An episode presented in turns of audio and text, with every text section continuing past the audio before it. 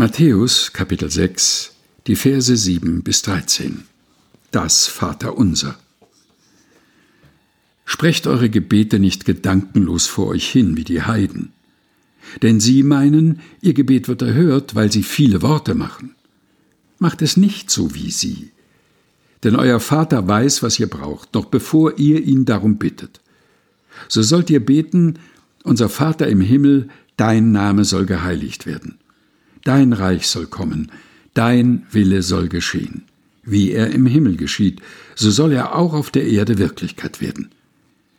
Gib uns heute unser tägliches Brot und vergib uns unsere Schuld, so wie wir denen vergeben, die an uns schuldig geworden sind, und stell uns nicht auf die Probe, sondern rette uns vor dem Bösen. Denn du bist der Herrscher, dir gehört die Macht und die Herrlichkeit in Ewigkeit. Amen. Matthäus 6, Vers 7 bis 13 aus der Basisbibel der Deutschen Bibelgesellschaft. Gelesen von Helga Heinold.